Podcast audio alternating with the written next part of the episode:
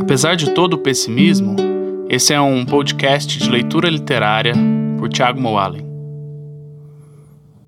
No episódio de hoje, eu escolhi aqui para ler um poema que chama Encomenda, da Cecília Meirelles, é, publicado no livro Vaga Música, de 1942.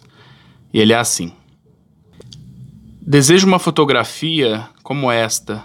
O senhor vê? Como esta. Em que para sempre me ria com um vestido de eterna festa.